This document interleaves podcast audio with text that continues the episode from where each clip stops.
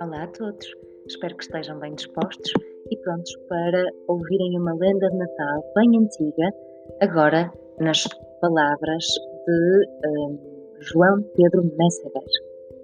Ora, escutem. Morava num casebre um certo sapateiro. Era no cruzamento de dois caminhos, não longe de uma aldeia pobre e triste. Nesse tempo, as pessoas ainda usavam velas e candeeiros a petróleo para se iluminarem, a lenha para se aquecerem e cozinharem. Ora, apesar de pobre, o sapateiro era homem bom e amigo de auxiliar quem precisasse.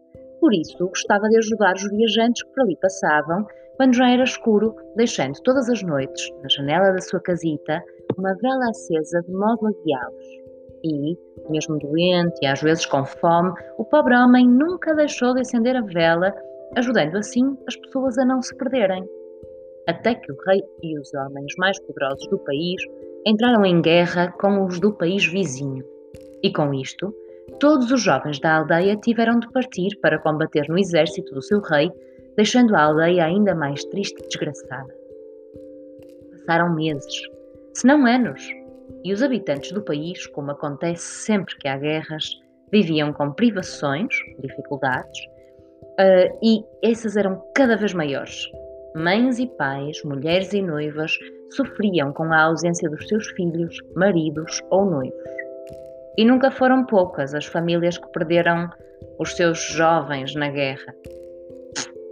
Ora, vendo a persistência do pobre sapateiro, que mesmo naqueles tempos duros e difíceis continuava a viver a sua vida com esperança e um coração bondoso, os habitantes da aldeia resolveram imitá-lo e certa noite Precisamente na véspera de Natal, todos acenderam uma vela nas janelas das suas casas, iluminando assim toda a povoação.